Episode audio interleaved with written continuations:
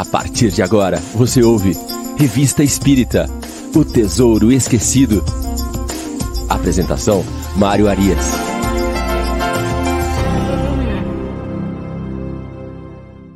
Olá, amigo ouvinte da Rádio Idefran. Estamos de volta com o programa Revista Espírita O Tesouro Esquecido. Hoje é sábado, dia 24 de fevereiro de 2024. É, meus caros, mês de fevereiro já está indo embora, ó. Dois meses do ano já se passaram. Então nós não podemos perder tempo. O tempo urge. O tempo passa muito depressa. 24 de fevereiro, 9 horas da manhã. Estamos aqui abrindo os programas, a nossa manhã com Kardec, nosso sábado com Kardec, abrindo os programas ao vivo da nossa Rádio Idefran de sábado, sempre às 9 horas da manhã, a Revista Espírita O Tesouro Esquecido. Às 10 horas, o Livro dos Espíritos em Destaque. E às 11 horas, o Evangelho no Ar, do nosso grande amigo Chico Cruz. E a nossa programação não para por aí. Aos domingos, nós temos sempre às 9 horas o Sementeira Cristã. Depois nós temos às 10 horas agora, a programação abre mais um programa na sua grade. Às 10 horas nós teremos sempre aos domingos nossos dias com Emmanuel, programa trazido aí pelo Ramon Martinez. E às 11 horas o Evangelinho, programa consagrado que agora não é mais o nosso caçulinha, uma vez que nós temos aqui os nossos, os nossos dias com Emmanuel. Vamos passar, vamos rodar um teaser aí para o pessoal compreender o que, que vai ser esse programa e já aí fazer o lançamento dele, que começa amanhã. Manda bala aí, Fadu.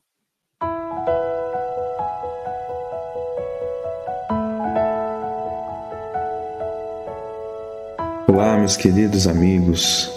Aqui é Ramon Oliveira.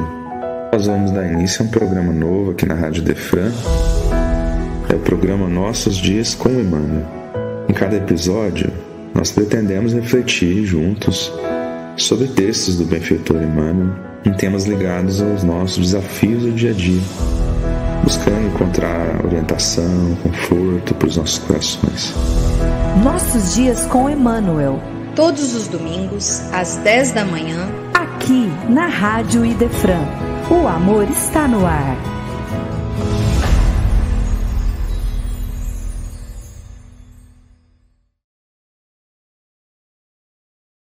Muito bem, muito bem. Então, nossos dias com Emmanuel estreia amanhã, às 10 horas da manhã, na Rádio Idefran. É, muito bem. Vamos, então, também dar mais um recadinho aqui, super importante agora, esse trazido do Hemocentro de Franca, tá certo? É um, um, um recado curto para a gente poder fazer uma reflexão. Vale para o Hemocentro de Franca e vale para os hemocentros de todas as cidades, já que nós temos aqui ouvintes e internautas do Brasil todo, então vale a pena a gente poder observar para poder refletir a importância dos hemocentros e o nosso papel. O que é que nós podemos fazer? Pode o hemocentro aí, Fadu. Você sabia que uma única doação de sangue pode salvar até quatro vidas? Venha até o Hemocentro de Franca e seja um herói. Estamos pertinho de você na Avenida Doutor Hélio Palermo, 4181, no Jardim Maria Gabriela. Para dúvidas e mais informações, é só ligar para o DDD 16 3402 5000. Contamos com a sua presença. Muito bom, muito bom. Então vamos lá, dá para a gente se ajudar, né? Faz um pouquinho de esforço aí, vai lá no Hemocentro, doa sangue, você pode salvar até quatro vidas com uma ação muito simples, né? Que não vai aí te trazer grandes problemas. Ok, vamos que vamos então. Manhã de sábado, sábado com Kardec, vamos até meio-dia estudando aqui Kardec na veia, programa de número 189. Estamos caminhando aqui pelo, pelo mês de fevereiro de 1862. A turma já está chegando no chat, vamos ver aí quem é que está aqui conosco no chat. É, programa número 190. Fadu me alertou aqui, porque eu não mudei aqui no meu, no, no meu, no meu esquema aqui. Então, o programa nosso hoje é de número 190. Já foram 190 episódios, meus caros. São 190 horas discutindo Kardec aqui, conversando Kardec, e nós não estamos nem no meio, nós estamos só em 1862. E quem chegou conosco aqui foi o Reinaldo, lá de Sarandi, às 8h54. A Inês Cirilo chegou logo depois, aqui às 9 horas. Cristina Águila, nossa querida companheira aqui de Franca, também está conosco aqui desde as 9. Suzy Silva, de Curitiba, no Paraná. Armando Caetano, sempre conosco aqui aos sábados. E da Elisa Tubaldini Souza, também aqui, frequente conosco. A Nathalie, da Rocha Wolf. dando seu bom dia aqui para o Mário e para os amigos. É, excelente estudo para todos nós. Né? É, Emmanuel manda um abraço. Esse Emmanuel aqui é o, é o marido da Nathalie, não é o Emmanuel do programa do Ramon, mas um grande abraço para o Emmanuel, um grande abraço para a Nathalie. Muito bom conhecer vocês. Aí nos conhecemos em Curitiba, no evento lá do IDEAC. E vamos que vamos. E aí ficamos parceiros. Vocês estão sempre aqui nos abrilhantando com a presença de vocês. Um grande abraço. A dona Lázara, também lá do Estreito, grande abraço, dona Lázara, que foi nossa companheira do Allan Kardec. Ela dedicou a sua vida aí durante 25, 26 anos àquela fundação, uma pessoa extremamente importante. Está lá na usina do Estreito hoje. A Darlene Cari está aqui conosco também. E o José Ricardo Devita. Muito bom dia a todos, meus caros amigos. Vamos que vamos, para que a gente possa aqui caminhar sobre a Revista Espírita, artigos muito interessantes que nós vamos trabalhar hoje. A Fátima Pradella chegou com a gente também aqui. Primeiro artigo: Novos médiums americanos em Paris. Então, Kardec vai falar aqui dessa chegada desses médiums que se intitulavam médiums americanos. Kardec começa aqui fazendo uma pontuação importante. Ele vai falar que os médiums americanos passam, com razão, a superar em número e força os do velho continente, né, no caso das manifestações físicas. Então vejam que importante aqui, ó. Kardec, é, ele já tinha falado lá em, em janeiro, ele tinha falado em 61 também, ele dedicou alguns artigos para falar como estava o movimento espírita na América. Então nós já sabemos que o movimento espírita é o movimento, as manifestações físicas, elas começam lá com as irmãs Fox nos Estados Unidos, depois elas se espalham e em determinado momento a doutrina espírita ela começa a ser compilada por Allan Kardec, a ser estruturada ali, e existe ali um rumo diferente desse, dessas duas escolas espíritas, se podemos dizer assim. Né? Kardec menciona o espiritismo americano, num artigo também que nós já vimos, então ele trata também como espiritismo esse movimento americano, é, colocando as diferenças do espiritismo americano e do espiritismo europeu. O espiritismo americano, ele seguiu com a questão das manifestações físicas. Então, ele seguiu muito forte nas manifestações físicas. Já o, o, o espiritismo europeu, que era aquele que seguia as orientações de Kardec, ali trazidas no Livro dos Espíritos, no Livro dos Médios e toda a obra de Kardec, na própria revista espírita, esse movimento ele se volta um pouco mais para a parte filosófica da doutrina. Então, ele vai mergulhar ali naquilo que seria, no entendimento de Kardec é, e dos espíritas europeus o objetivo da doutrina espírita, que era, a partir dessas propostas morais, filosóficas, é, aproximava-se o pensamento dos espíritos com o pensamento do Cristo, que é o nosso modelo e guia, e a partir dali propunha é, consequências cujo objetivo era a transformação da humanidade, a transformação da sociedade e, por consequência, também a transformação do planeta Terra em um mundo de regeneração. Enquanto isso, lá nos Estados Unidos, eles estavam voltados para a parte fenomenológica. Por isso, Kardec vai falar aqui que os médiums né, eles passavam a superar em número e em força os do velho continente, os médiums americanos, sobretudo nas manifestações físicas. Então, você tinha essa separação, essa diferença ali na tratativa. Então, é, é, é bacana Kardec colocar isso, porque ele faz um raio-x ali. E é importante nós lembrarmos, essa, esses espíritas eram chamados espíritas americanos ali, que tinham uma outra escola, né? não era a escola kardeciana, era uma escola já voltada para essas questões da manifestação física. Então, Kardec está falando aqui dos médiums americanos que chegavam em Paris, e ele vai falar: olha, por muita gente, o senhor Squire é, apenas era designado médium americano, né? Era um charlatão, Kardec coloca aqui, que é, estava há alguns anos percorrendo as cidades e feiras ali para poder é, fazer as suas peripécias, ali, fazer as suas apresentações. Ele se anunciava como um médium americano, né? É, mas era legitimamente francês. Então ele só colocava que ele era um médium americano para poder chamar atenção para essa questão fenomenológica. Porque nesse momento os médiums franceses já não se dedicavam mais tanto à questão dos fenômenos físicos ali. Kardec vai dizer aqui que é o seguinte: olha, a gente não ia gastar folha da revista espírita, gastar espaço da revista espírita é, para tratar desse assunto, se não fosse as pretensões desse, dessas pessoas, não fosse as, as pretensões desse médico, desses, desses médiums aqui. E aí ele vai puxar algumas informações que estão lá no prospecto desses médiums.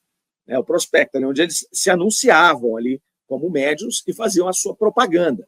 Tinham, eles tinham um prospecto que mostrava quem eles eram, que show que eles faziam, que tipo de manifestação eles iriam ali, é, eles iriam ali demonstrar naqueles saraus, naqueles, naqueles shows que eles faziam. Eles começam ali mostrando que eles tinham um álbum com 200 páginas de pessoas ali felicitando eles ali pelo trabalho, com vários nomes importantes da França. Então, eles tinham vários nomes da nobreza, da magistratura, da exército, da literatura. Então, eles tinham lá é, um, um book que mostrava que essas pessoas haviam assistido o show e gostado do show, e a pessoa deixava uma declaração lá. Então, eles mostravam isso como um sinal de legitimidade daquilo que eles faziam, do show que eles faziam ali. Né? É, eles colocavam as experiências dele imediatamente ali acima do que tinha visto até hoje, é, né, e com um, um, grande viés de divertimento.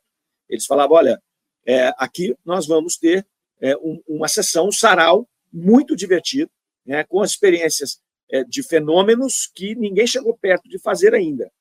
E aí eles mesmos colocam: a sua prestidigitação, ao contrário dos, do costume dos senhores físicos, não exige o menor preparativo ou arranjo particular. E os artistas operam facilmente no meio é, de um círculo de espectadores atentos, sem temer um, um só minuto verem destruída a sua ilusão. Né? E continua: as mágicas não passam de fraquíssima parte de seus variados talentos. O mundo dos espíritos obedece às suas vozes, visões, êxtase, fascinação, magnetismo, eletrobiologia, espíritos batedores, espiritismo, etc, etc, etc tudo quanto a ciência e o charlatanismo inventaram, que embasbaca os crédulos de nossos dias, até lhe dar a fé robusta. Né? Tudo isso não passa de charlatanice, onde a gente é comparsa sem o saber. Muito bem.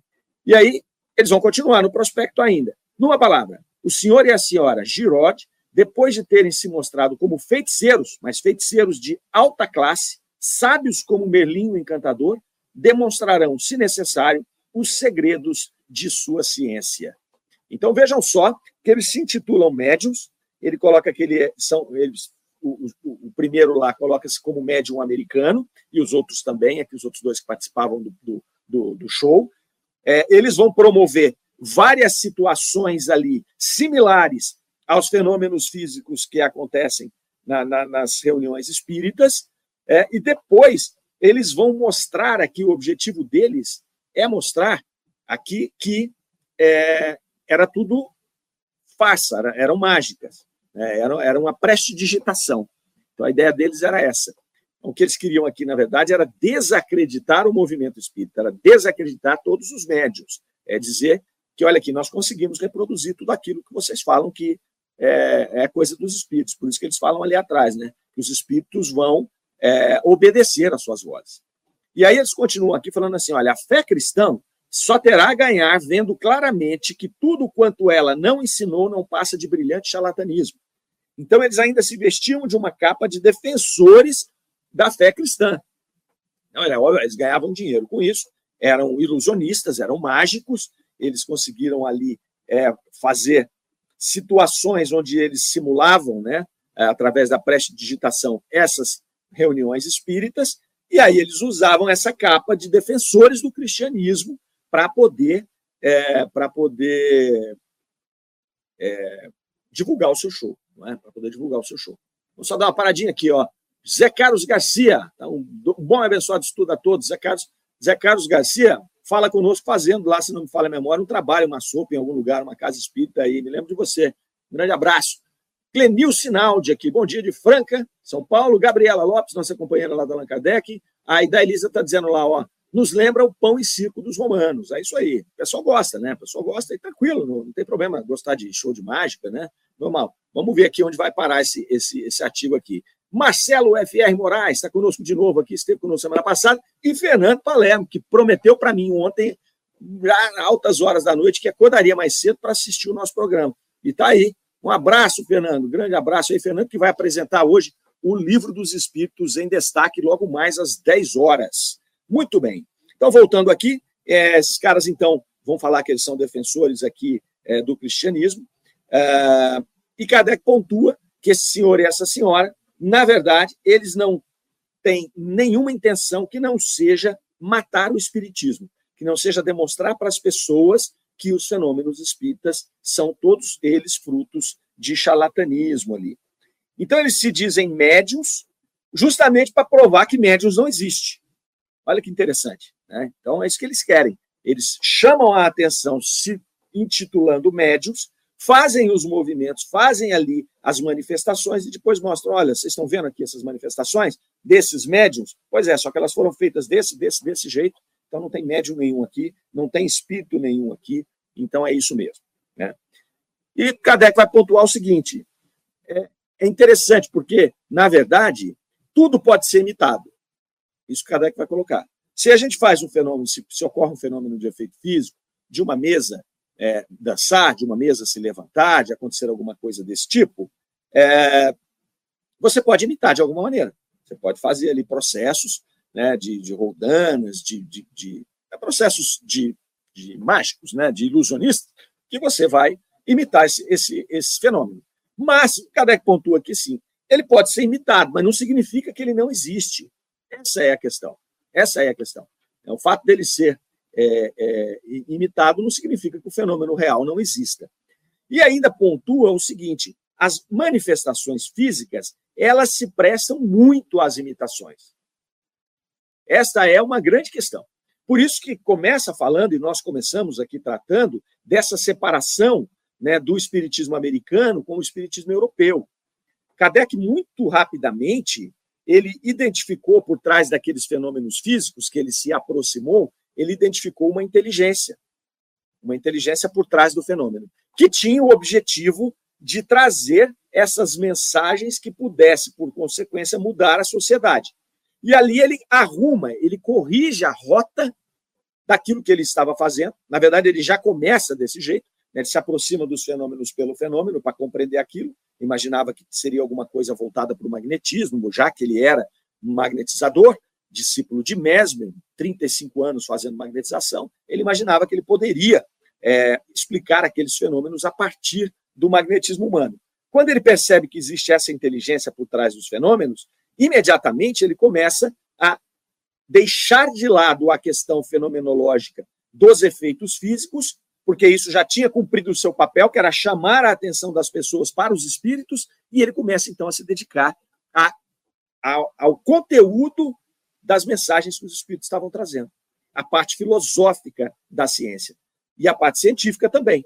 Então, a parte científica para poder apresentar o processo né, quem são os médios, quem são os espíritos, como funciona o processo da mediunidade, quais os escolhos para esse processo, é, que era o perispírito, como é que o espírito poderia se aproximar e se comunicar com o encarnado, né, o que acontecia depois de desencarnar. Então, toda essa parte aí, ele vai abranger essas duas facetas, a científica e a, a, a filosófica.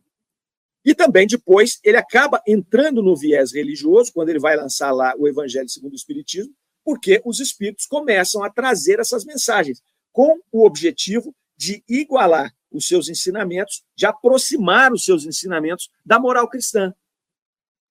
Né? No meu ponto de vista, a espiritualidade veio trazendo isso para poder firmar né, que a doutrina espírita é o terceiro, a, terceira revelação é o revelador, é o consolador prometido pelo próprio Cristo, que capitaneava esse movimento todo como Espírito de verdade. Então, todo esse processo vai se desenhando ali. Então, Kardec aqui traz com muita tranquilidade essa questão. As manifestações físicas, elas são as mais fáceis ali. É muito tranquilo de você é, de você fazer essa, essa, esse processo. E ele vai mais longe. Ele fala assim, olha, e ainda, né, de todas as manifestações físicas que eles fazem aqui, a, a que se presta mais maravilhosamente à imitação é justamente a mais intrigante dos, das efeitos físicos, que é o transporte, o fenômeno de transporte.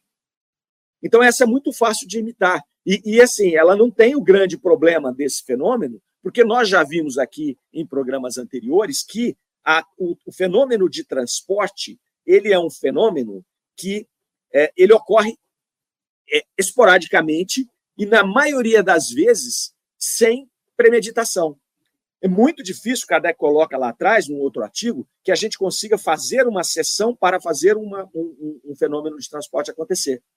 Porque são tantas circunstâncias que precisam se ajustar para que aquele fenômeno ocorra, que não dá para você falar assim, ah, então nós temos nossa reunião de quinta-feira, uma reunião séria com médios poderosos, com pessoas sérias, interessadas em estudar o fenômeno, nós vamos aqui produzir fenômenos de transporte toda quinta-feira. Não acontece isso. Kardec vai falar que é um dos fenômenos mais difíceis de acontecer.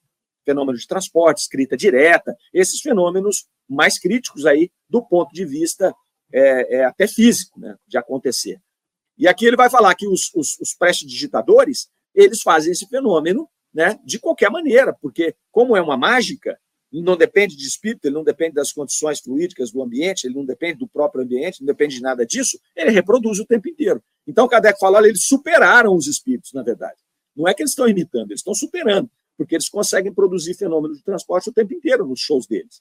E é normal, dentro de um show de mágica, você vê transportar uma coisa de uma caixa para outra, uma pessoa de um lugar para outro. Né? Depois eles mostram como que eles faziam o truque ali. Né? Então, é tranquilo. Faz uma pontuação aqui, Kardec, é, é, para fazer justiça para eles. Vai falar, olha, pelo menos, tanto no prospecto quanto no, no, no show deles, eles não se dizem médiums. Eles fazem só a chamada que eles são médiums, depois eles, no próprio prospecto, já explicam que não são médiums, que eles são mágicos, que eles vão mostrar que a mediunidade não existe.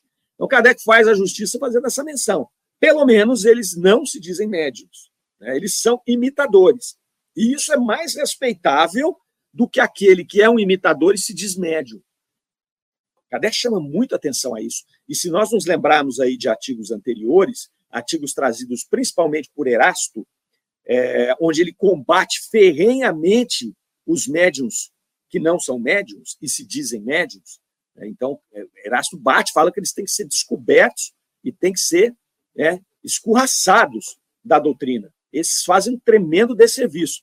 São aqueles que se dizem médios, mas, na verdade, eles não estão trazendo as comunicações dos espíritos. Eles estão fingindo de alguma maneira, consciente ou inconscientemente. Erasto falou: olha, tem que ser observado e tem que ser retirado do processo para não manchar o processo inteiro.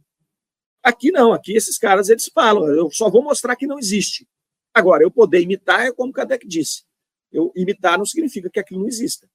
Eu posso imitar um processo e o processo existir ali sem problema nenhum.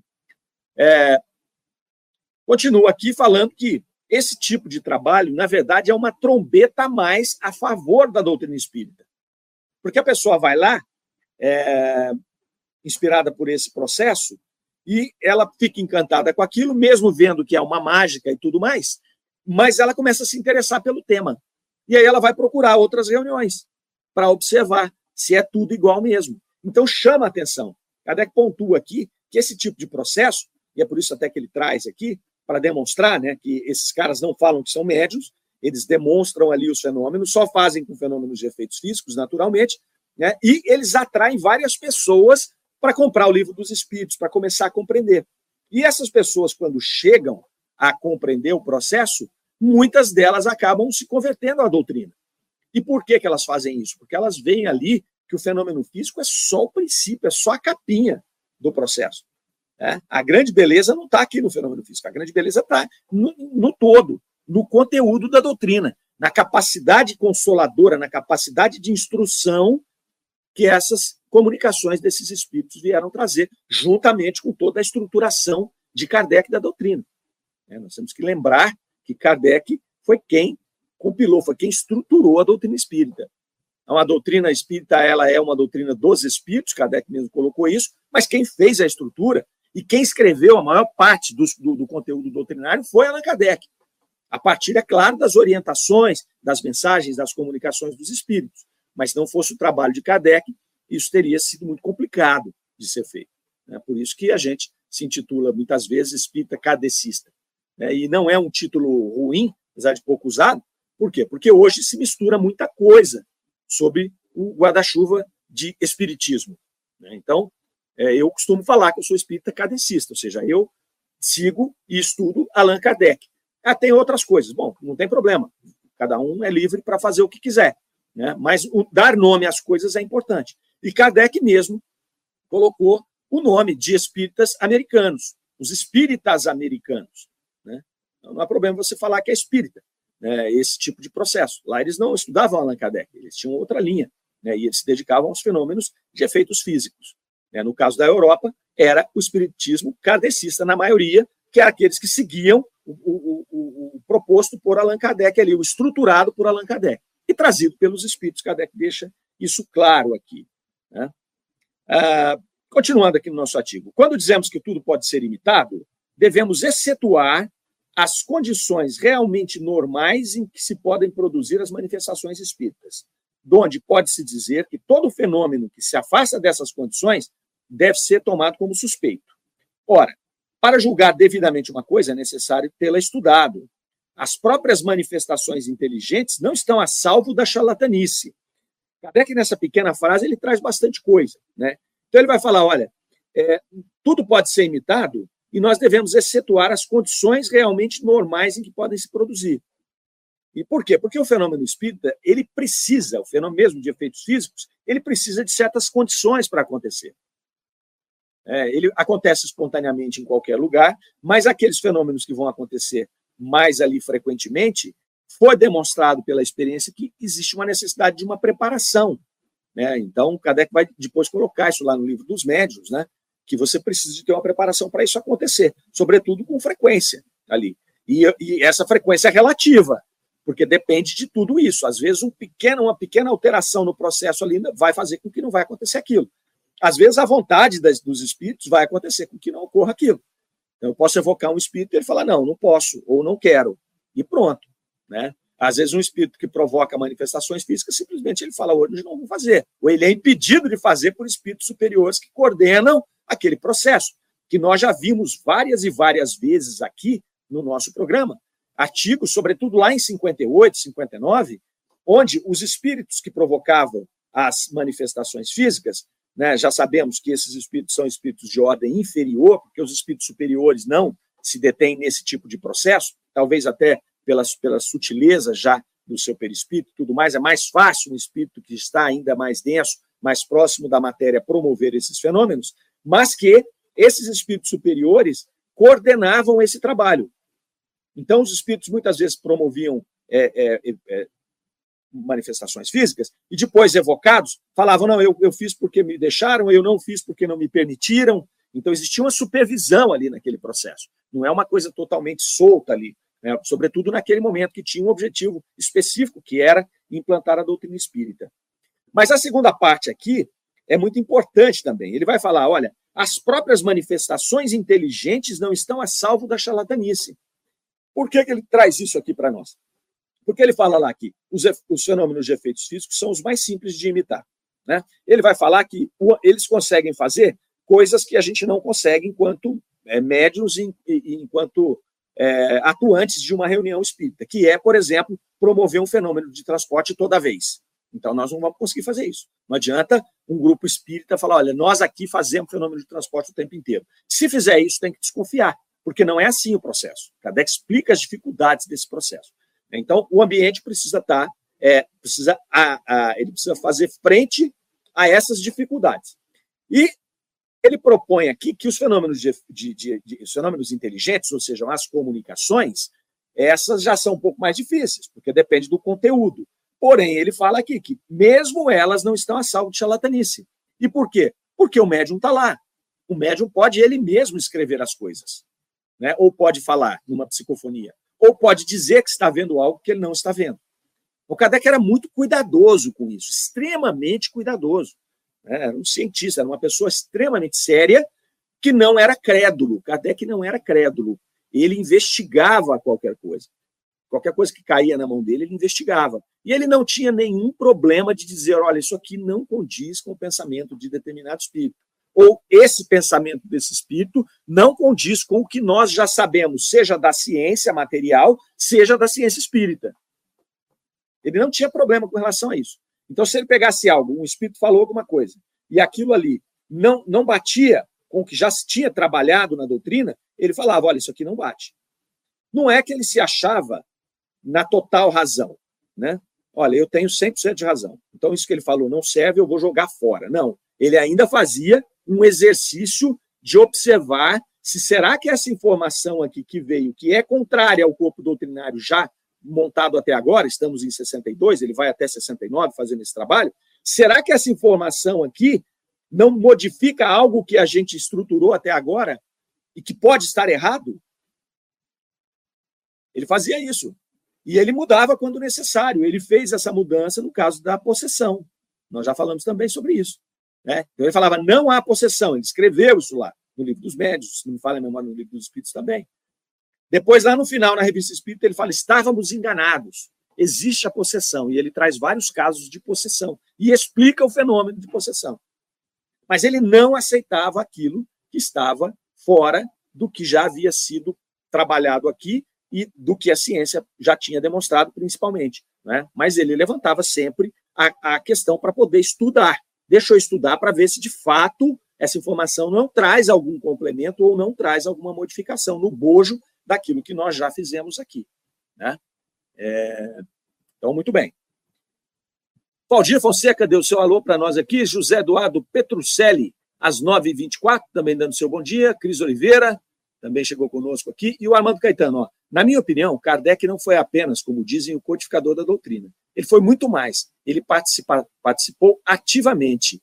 Foi feito a quatro mãos. Concordo com você, viu? Concordo plenamente, Armando, plenamente contigo, porque assim a palavra codificador ela pode trazer de fato, né? É uma palavra que a gente usa até por, por é, talvez por falta de uma melhor, né? Porque se convencionou. Mas eu concordo muito bem com você que ela reduz o trabalho de Kardec, né? Porque o codificador parece aquele cara que pegou tudo pronto e só codificou. Né? Mas não foi isso, não. Kardec estruturou a doutrina inteira. Os textos doutrinários foram escritos por Allan Kardec. Né? Não vieram uma coisa que ele só compilou né, textos que espíritos falaram e colocou em ordem. Então, o cuidado que a gente tem é que, às vezes, o codificador dá essa impressão. Né? Então, muito boa a sua colocação aqui. Né? Kardec foi o autor da doutrina espírita. Por isso a gente se intitula aqui, estou né, falando de mim, espírita kardecista. Né, porque eu sigo essa doutrina é, rigidamente, no, no, sentido de é o que eu estudo, é o que eu me dedico, é o que eu me especializo, é o que eu vou fazer até o final da minha vida, né? porque tem muito material, não dá para ficar por aí estudando mil coisas, porque eu não vou estudar em nada, né? mas não foi uma coisa, a gente percebe a cada vez que você estuda Kardec, ele só codificou, ele não pegou fragmentos e simplesmente colocou ali, não. Né? Ele construiu, ele construiu esse processo, construiu, a partir dos ensinamentos trazidos pelos Espíritos. Então, tudo foi, por isso que é quatro mãos que o Armando coloca aqui, muito bem colocado, muito bem colocado, é quatro mãos. Né, e essa palavra codificador, né, eu acabo usando porque por falta de outra melhor, sabe? Falta de outra melhor. Mas eu entendi e concordo com você que ela reduz um pouco a grandeza do trabalho de Allan Kardec ali. Né? Então, muito bem, ele vai falar aqui que as manifestações inteligentes não estão a salvo, e por não estarem a salvo, o que, que nos resta fazer? Estudar o conteúdo temos que estudar o conteúdo de todas as mensagens, de todas as mensagens, de todos os médiums. De todos os médiums. Kardec não fazia distinção de médium. Não tinha aquele negócio, ah, veio pela senhora Costel, então a senhora Costel é firme. Eu veio aqui, eu já vou pegar. Se o espírito falar algo que está contrário, é verdade, eu que entendi errado. Não, de jeito nenhum. Veio pela senhora Costel, ele não estava nem aí com, com quem veio. Ele estudava, e nem quem assinou. Nem quem assinou. Ele estudava a mensagem, ele refletia, ele verificava tudo aquilo que os outros espíritos já haviam trazido, tudo aquilo que já havia sido estruturado dentro desse processo de construção da doutrina espírita, né, que ele fazia junto com, com, com várias pessoas, com vários médios, com vários espíritos. Esse era o controle, que ele chamou de controle universal do ensinamento dos espíritos. Então, ele fazia um controle muito rígido desse processo, né? É, e foi o que trouxe essa doutrina tão concisa. Essa doutrina que hoje você olha, né, 160 anos depois, sei lá, é, você olha essa doutrina e você fala, não tem, não tem nada aqui, não tem quase nada aqui que você vai tirar. Não tem quase nada que soa aqui diferente do que a ciência já descobriu com todo esse avanço científico que nós tivemos. Aí algumas pessoas falam, ah, mas ele vai falar lá de, de uranografia, ele vai falar lá de, de, de, de de, de alguma situação que a ciência já derrubou lá na Gênese. Ora, então nós temos que entender o que é a Gênese. A Gênese, a Gênese é um livro doutrinário em alguns pontos, em outros pontos, Kardec traz situações, é, interpretações, colocações que eram coisas definidas pela ciência da época. Então, quando ele vai falar lá das hipóteses de formação da Terra, ele traz algumas hipóteses que, que, que estavam ali naquele momento sendo discutidas. Ele cita, inclusive, que é aquela evolução natural, né, da formação da Terra era a mais aceita até aquele momento, mas aquilo não é doutrina espírita. Aquilo está trazendo essas informações. Assim como ao lermos a revista espírita, temos que separar tudo isso. Temos que separar o que é artigo de jornal, temos que separar o que é trecho de livro, temos que separar o que é ensinamento dos espíritos, e aí é muito legal, né? porque Kardec coloca lá dissertações e ensino dos espíritos numa, num, num, num, num trecho da revista, numa sessão da revista espírita, mas ele não vai falar que aquilo lá é, é, é, escrito em pedra, aquilo lá é a lei, ou aquilo lá é verdadeiro. Não, aquilo é a opinião de um espírito que ele traz para cá. Algumas ele comenta e outras não. Mas cabe a quem está lendo saber que aquilo são dissertações e ensino dos espíritos, é uma opinião de um espírito, não é um texto doutrinário. Então, se tem alguma coisa ali que o espírito fala que não bate com a doutrina, mesmo Kardec não tendo comentado, cabe a nós fazer a separação. Opa, isso aqui é a opinião desse espírito. E Kardec não vai, nós vamos ver daqui a pouquinho. Kardec não vai se preocupar se é o espírito A, B ou C ou D que falou e não está compatível, mas foi ele que falou, eu não posso, eu não posso discordar. Como nós fazemos muito aqui no movimento espírita brasileiro. Ah, determinado espírito falou, então nós não podemos discordar. Veio de determinado médium, nossa, não podemos discordar. Né? Esse é um processo crédulo, esse é um processo quase religioso, de aceitar dogmas sem fazer análise crítica. Não é o processo kardeciano. O processo kardeciano era de avaliar, era de comparar e era de separar aquilo que não estava compatível com o que havia sido estruturado até agora. Né? Então, esse é um cuidado muito grande aqui. A gente já comentou, a gente às vezes volta nesse tema, mas porque ele é importante. Né? Nós estamos vivendo um, um, tempo agora em que muitas pessoas falam em atualização de Kardec. Né? Nós não temos uma estrutura de controle como Kardec tinha para pensar em atualização de Kardec. Nós sequer conhecemos a obra de Kardec para poder falar em atualização. Né? Nós não temos. Então, você pode até fazer alguma ressalva com textos que estão na Gênesis, com textos que estão aqui na Revista Espírita, mas quando você for olhar, não são textos doutrinários. Atualizar texto doutrinário de Kardec, calma lá, calma lá. Não é por aí. Né? Não é por aí. Pois bem, então ele vai fechando aqui esse, esse artigo, né, falando sobre os médiums americanos, né, e ele fala lá: se o senhor e a senhora Giroud quiserem aceitar uma disputa, seria nesse terreno que os chamaríamos, no terreno das manifestações inteligentes, né, deixando de boa vontade as manifestações físicas. Ou seja, nós não vamos, né, se eles quiserem fazer uma disputa, né, Kardec propõe essa disputa, é óbvio que ele não ia se prestar a esse serviço, mas ele propõe, se eles quisessem fazer uma disputa para demonstrar se médium existe ou não, se existe comunicação ou não, seria no terreno das manifestações inteligentes que nós faríamos. É, e, e, e, não nas manifestações físicas. Eles podem ficar com as manifestações físicas, imitando, falando que não existe. Mas vem para cá para as inteligentes e aí a gente conversa. Né? Porque aí eu quero ver eles imitarem manifestações inteligentes né, e poder comparar com as manifestações inteligentes que saíam das reuniões sérias ali que aconteciam não só na Sociedade Espírita de, de, de Paris, mas no mundo inteiro, que Kardec coletava, que as pessoas mandavam para ele ali. Então, agora vamos comparar nesse terreno aqui, aí a coisa fica mais complicada para eles. Então, por isso que ele coloca esse artigo aqui, para demonstrar essa situação, para deixar muito claro para nós. É importante para nós também avaliarmos com cuidado esse tipo de artigo, porque a gente vai observando aqui é, como é que as coisas aconteciam e observando essa separação né, que houve entre essas duas escolas espíritas e, e os objetivos né, que Kardec tratava ali.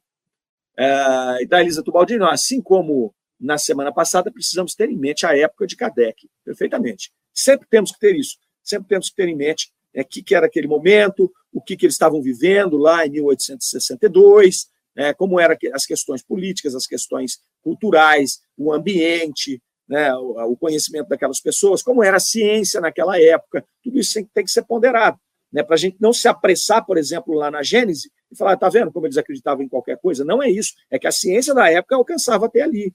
Mas o interessante é que os espíritos não vinham se meter nesse tipo de coisa na maioria das vezes.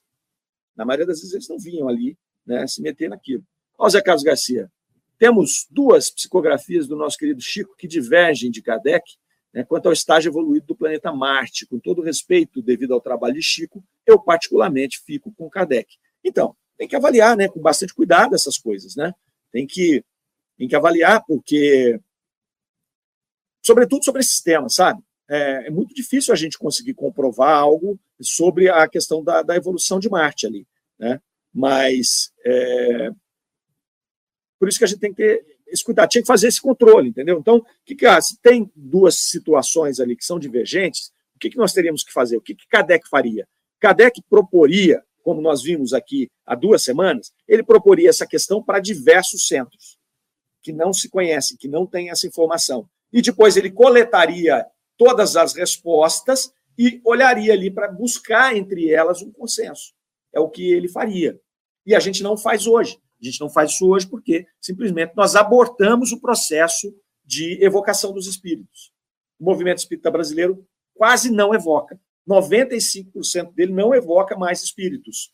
Né? Então, a gente trabalha nas reuniões mediúnicas somente com comunicações espontâneas. A maioria, 95% dos centros, trabalham desse jeito. Tem lá uns 5% que ainda está né, retomando isso. E aí fica difícil de nós podermos fazer o controle, de nós podermos checar. Eu não estou nem dizendo que, que essa mensagem trazida por esse, por esse espírito possa alterar algo que Kardec disse. Eu não estou dizendo isso. Né? Mas Kardec daria o benefício da dúvida. Ele fala: não, tudo bem, vamos checar então. Talvez todos os espíritos que estiverem aqui, talvez possa ser um complemento, possa ajudar em alguma coisa, talvez possa mudar um processo, não é? Mas o que nós sabemos é o que Kardec escreveu passou por um controle. O que esse espírito escreveu não passou por um controle. Isso é fato. Isso é fato. Por isso que eu concordo com você, Zé Carlos, que eu também fico com o Kardec, porque eu fico com aquilo que está controlado. Eu fico com aquilo que passou um controle. Ah, mas pode estar certo o que esse espírito falou? Pode, mas nós precisamos submetê-lo ao controle. Como a gente não submete, como é que faz? Vai ficar enfiando penduricalho porque um espírito falou? Porque é de um médium A, B, C ou D? Entendeu? Ninguém questiona a mediunidade de Chico Xavier, ninguém questiona a lisura de Chico Xavier, mas o processo mediúnico ele traz uma série de complexidades o espírito pode ser uma opinião do espírito falando sobre isso. Né? Pode ser que no processo mediúnico ali tenha havido um ruído e o médium tenha escrito, entendido errado a mensagem. Uma série de coisas pode acontecer. Né? Uma série de coisas pode acontecer. Por isso que precisa do controle. Não dá para aceitar credulamente tudo, senão a gente destrói a doutrina espírita. Né? A Fátima, acho louco isso de falar sobre atualizar Kardec. Sou muito criticada por não ler e estudar outras obras ditas espíritas. Não tenho segurança de ler essas outras obras só o Pentateuco de Kardec, só os cinco livros, as cinco obras básicas. Né? É, Fátima, e quando a gente descobre aqui que você tem a revista inteira para ler, né, são mais 12 livros, né, depois você tem aí mais as outras obras que vão formatar as 23 obras né, de Allan Kardec, você vê que tem muito material né, para estudar com profundidade. Né? Então, eu também não leio nada fora de Kardec, não. Quando está falando em doutrina espírita, eu, eu, vou trabalhar Kardec, porque é material para a vida inteira. Né? E eu acho até que a gente precisa dominar isso bastante para poder até ter subsídio para ler as outras obras e com clareza dizer, olha, isso aqui pode ser algo complementar e isso aqui é, é, é frontalmente contra o, o, processo doutrinário de Kardec. Então, isso precisa ser observado, né? precisa ser observado. É, é isso mesmo, né? É isso mesmo que acontece. Vamos lá, vamos seguindo aqui. Próximo artigo é subscrição em favor dos operários lioneses. É, Kardec vai trazer aqui um artigo curtinho, só falando de algumas doações que foram vistas ali. Né? Então, ele não podia esquecer, a sociedade espírita não podia esquecer os irmãos de Leão, na, na, na sua aflição, desde novembro, e apressou-se em subscrever 260 francos numa loteria beneficente organizada por vários grupos dessa cidade. Então, teve um problema lá em Lyon, em, em, em, mil, em 1861, dezembro, e eles foram ajudar né, os, os operários lioneses. Eu não sei que tipo de problema que foi, não fica claro aqui, mas houve um problema lá, e vocês se lembram, o Kardec falou muito dos operários leoneses, que eram pessoas ali é, iletradas, eram, eram operários ali, operários naquela época era bem mais difícil que operário hoje, né? Se hoje já é difícil, você imagina naquela época. Então, eram pessoas que não tinham recurso financeiro, e eles estavam passando por um problema qualquer lá, e a própria Sociedade Espírita de Paris se reuniu, fez essa loteria, deu 260 francos. E aqui veio uma carta de Lyon, de uma pessoa mandando mais 500 francos para ajudar os irmãos lioneses. É, então, aqui é bacana, Kardec coloca isso aqui, depois ele faz ali uma, uma, ele traz uma mensagem de um espírito falando sobre esse processo, dessa ajuda que veio né, dos, dos, do, desse, desse indivíduo que não se identificou, anônimo, para os irmãos lioneses. Então, ele vai falar aqui que isso é a essência da doutrina espírita é que nós nos entendemos aqui como irmãos de caminhada e nós passamos a auxiliar uns aos outros.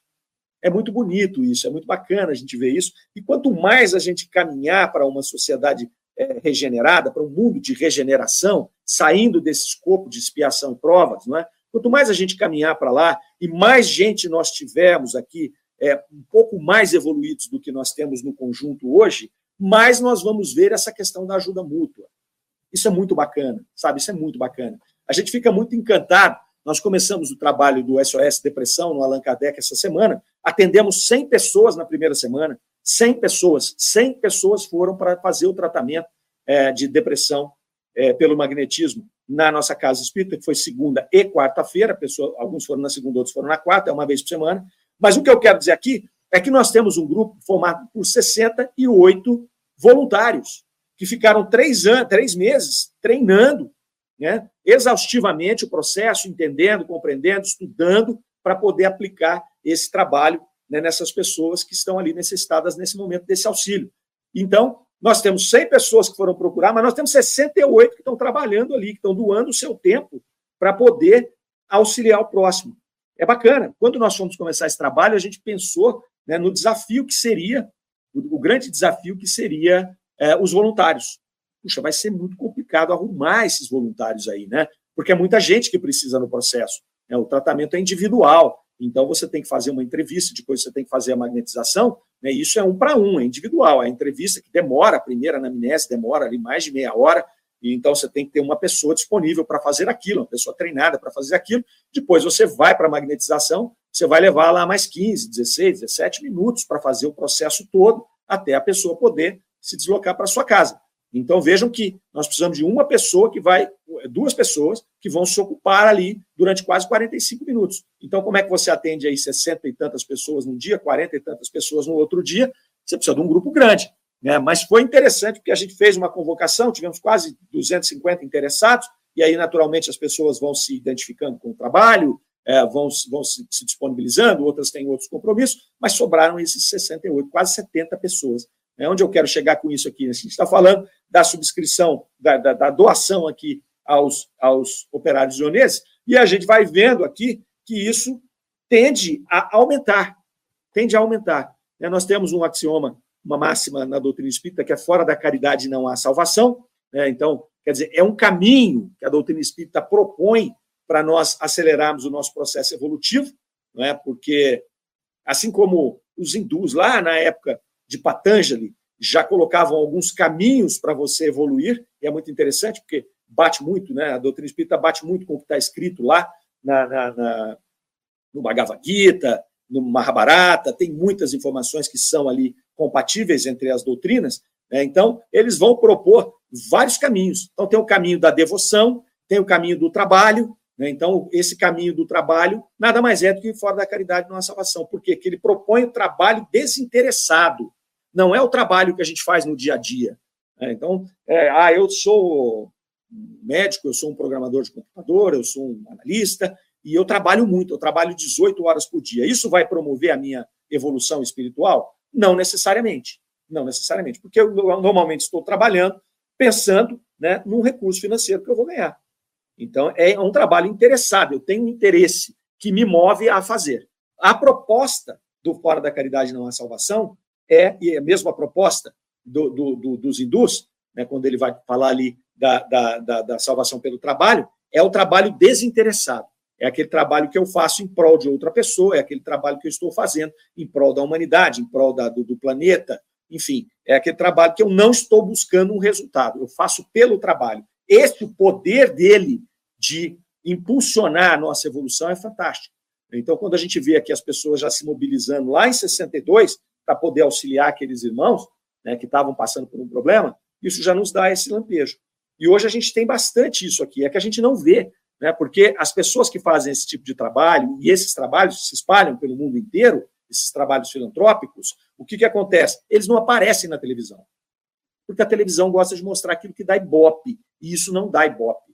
As pessoas ainda, né, nesse plano que a gente vive, elas se interessam mais por coisas, por tragédias, por fofocas, interessa mais saber quem está com quem, quem está casado com quem, quem separou de quem, quem está namorando quem, né? quem traiu quem.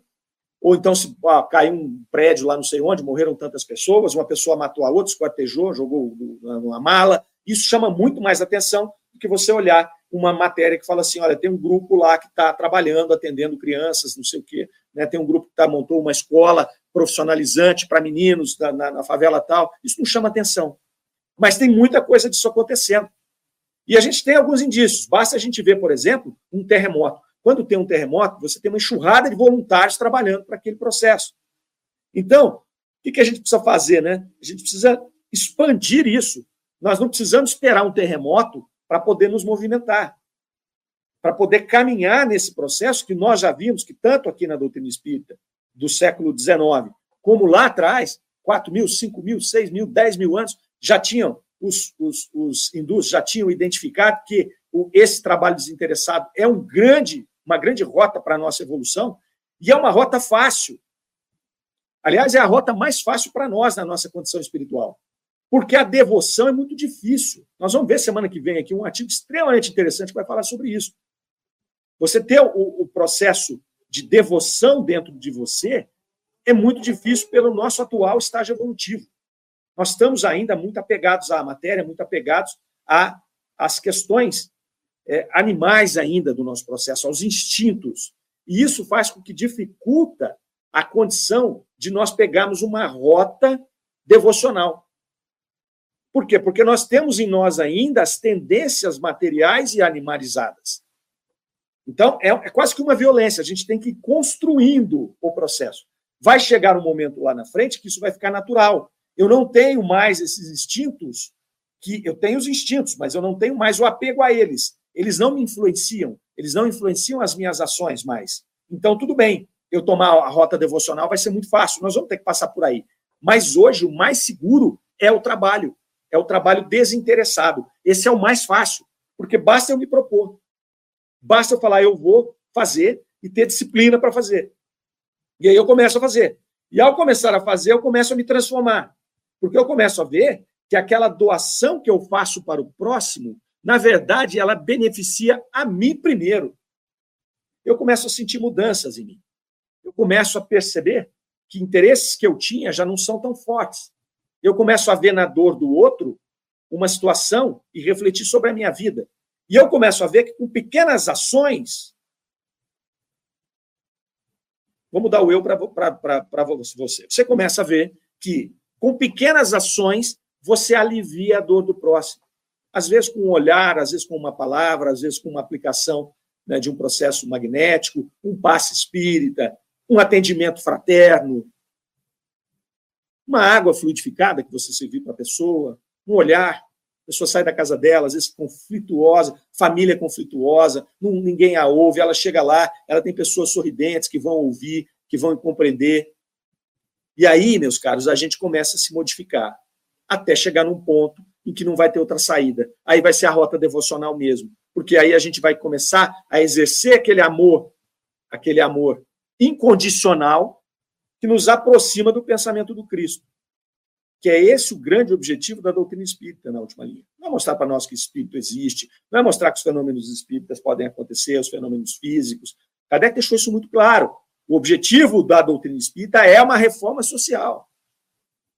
Essa é a grande questão. A galera aqui escrevendo. Vamos ver, vamos ver o que essa turma está colocando aqui. Uh... Ó, Zé Carlos Garcia, 9h44, Fadu. O próprio Emmanuel disse que quando houver divergência, devemos ficar com Kardec. Isso é muito interessante, sabe, gente? Isso é muito legal, né? Porque Emmanuel jogou para Chico e falou: se eu falar alguma coisa fora de Kardec, fique com Kardec. E a gente esquece disso. A gente esquece disso. Acha que é uma heresia. Se você falar, não, Emmanuel falou isso aqui, está errado. Então, mas eu vou ficar com Emmanuel porque eu não posso. Né? Foi Emmanuel, foi Chico, foi André Luiz, foi Chico. Pô, o próprio cara falou para ele. Quando o Emmanuel fala isso para Kardec, Emmanuel está colocando o seguinte: eu não sou um espírito perfeito. Eu posso trazer algo para você que não está compatível com Kardec. Então fique com Kardec, porque Kardec é a segurança. Qual a frase que a gente não lê? Né? Por que, que a gente não lê isso? Por que, que a gente inverte as coisas na nossa cabeça? Não sei. Meus parabéns pelo SOS é, Magnetismo Depressão. SOS Depressão. Muito obrigado, Fátima. Amando Caetano, que o SOS tenha vida longa e próspera, importantíssimo nos dias de hoje. É isso aí, Amanda. Nós já estamos pensando até em abrir outro dia. É, porque são dois dias, a gente acha que isso vai lotar, a gente não divulgou, porque se divulgar o bicho pega, né? Então a gente deve abrir outro dia, e aí o desafio está nos voluntários. O desafio está em arrumar mais 30 voluntários, porque cada dia precisa de 30 pessoas. Né? Um trabalho grande, mas nós vamos conseguindo. É um trabalho de formiguinha, mas é grande. Ah, dona Lázaro, temos que, ter, temos que ter zelo com a doutrina espírita, estudar sempre, analisar criteriosamente todas as dúvidas e assim tenho certeza que ficaremos com Kardec. Muito bem, dona Lázaro, concordo plenamente. Trabalho desinteressado que nos dá muita felicidade em realizar. O outro é a nossa felicidade. Perfeitamente, Nathalie, é isso mesmo. Você começa a ver que a gente, nós somos os primeiros, os primeiros beneficiados. É, os primeiros beneficiados. Então, a gente ajuda aquele que está em, necessidade de qualquer situação, né? desde o pão, desde a sopa, desde a cesta básica, até o, o, esse olhar, esse acolhimento, que hoje é tão, tão difícil, né? As pessoas estão muito individualizadas, grudadas nos seus celulares e não olham umas para as outras. Então, às vezes, a pessoa sai lá, esmagada da casa dela e cai né, num, num processo, numa casa espírita, que é o que nós estamos tratando aqui, e é acolhida. E aquilo faz um bem tremendo para ela e para nós também, né? O Armando Caetano, rota devocional. Eu e minha esposa conversamos muito sobre isso ontem. Interessante se abordar esse tema. Gosto muito desse tema. Né? E uma hora eu comecei a escrever um livro que faz um paralelo entre o Bhagavad Gita e, e o livro dos Espíritos, mas cada hora eu arrumo uma confusão nova, aí vem o SOS Depressão, agora está vindo um outro processo com crianças autistas, e aí eu não consigo acabar meu livro. Mas quem sabe antes de eu desencarnar eu acabo. Se eu não, se eu desencarnar e não acabar, aí um médium aí se, se candidata e a gente faz uma psicografia, se eu tiver tempo do lado de lá, beleza? Mas é interessante, porque tem a similaridade é incrível. Primeira vez que eu li o Bhagavad Gita, eu falei, não, não é possível. Não é possível a similaridade disso aqui com o livro dos Espíritos. Mas uma hora a gente vai falar mais sobre isso. E a Fátima Pradella, sabe, digo até para ser do bem, temos que ter conhecimento para não sair atropelando as coisas perfeitamente. Tem que ser feito tudo com cuidado, com calma, com raciocínio. Seguir Kardec, gente. Kardec era, era o, o raciocínio, a lógica, o bom senso encarnado ali. Né? Tudo ele fazia com cuidado, com estudo, com, com, com é, com planejamento. Então, esse é Kardec. Se a gente seguir essa rota desse cidadão aqui, meus caros, nós já temos um bom, um, um bom mapa para a nossa caminhada. Mas estamos em 9h57, eu tenho que encerrar o programa agora, antes que o pessoal puxe a minha orelha. Já tem gente no chat privado aqui pegando no meu pé. E nós vamos ficando por aqui. Agradeço vocês por essa belíssima manhã que passamos juntos. Desejo a todos um, um final de semana iluminado. Né? Que Deus nos abençoe a todos. E até sábado que vem, às 9 horas. Grande abraço a todos. Rádio Defran, o amor está no ar. Você ouviu Revista Espírita O Tesouro Esquecido.